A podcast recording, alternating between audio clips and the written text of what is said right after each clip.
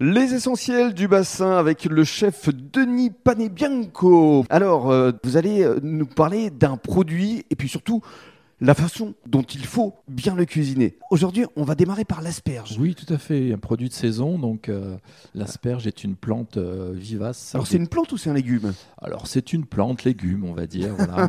D'accord donc, que l'on cultive de mars à, à juin. Oui. C'est la- le légume qui annonce le retour du printemps. Mhm. Il y a plusieurs variétés Oui, d'asperges il y a plusieurs variétés. Il y a les blanches qui poussent euh, complètement sous la terre. Mhm. Il y a les violettes, euh, donc la- les têtes euh, commencent à pousser effectivement. euh, et les vertes qui poussent complètement euh, hors de terre. Et c'est pour ça qu'il y a une réaction avec, euh, à la chlorophylle avec le soleil. Mhm. Et il y a les ornithogales, donc les asperges sauvages, D'accord. qui elles ne sont pas cultivées. On les trouve où concrètement ces asperges Alors, l'asperge des Sables des Landes, IGP depuis 2005. Mhm. Il y a aussi les asperges du Blayet, qui sont aussi elles IGP depuis 2015. D'accord, donc Voilà. c'est intéressant, comme on est sur le bassin d'Arcachon, de euh, consommer local. Exactement, on, Circuit est, on est court. vraiment très proche de- des Landes, tout Alors- à fait.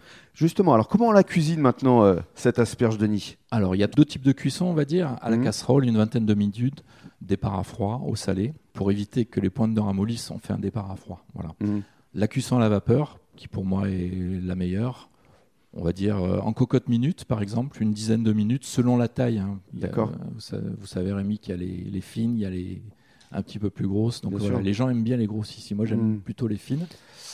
Et il y a une cuisson hybride que moi j'aime particulièrement. C'est le principe, en fait, on fait une botte et on va mettre de l'eau jusqu'aux têtes. Et les têtes, en fait, on va les faire un départ à couvert.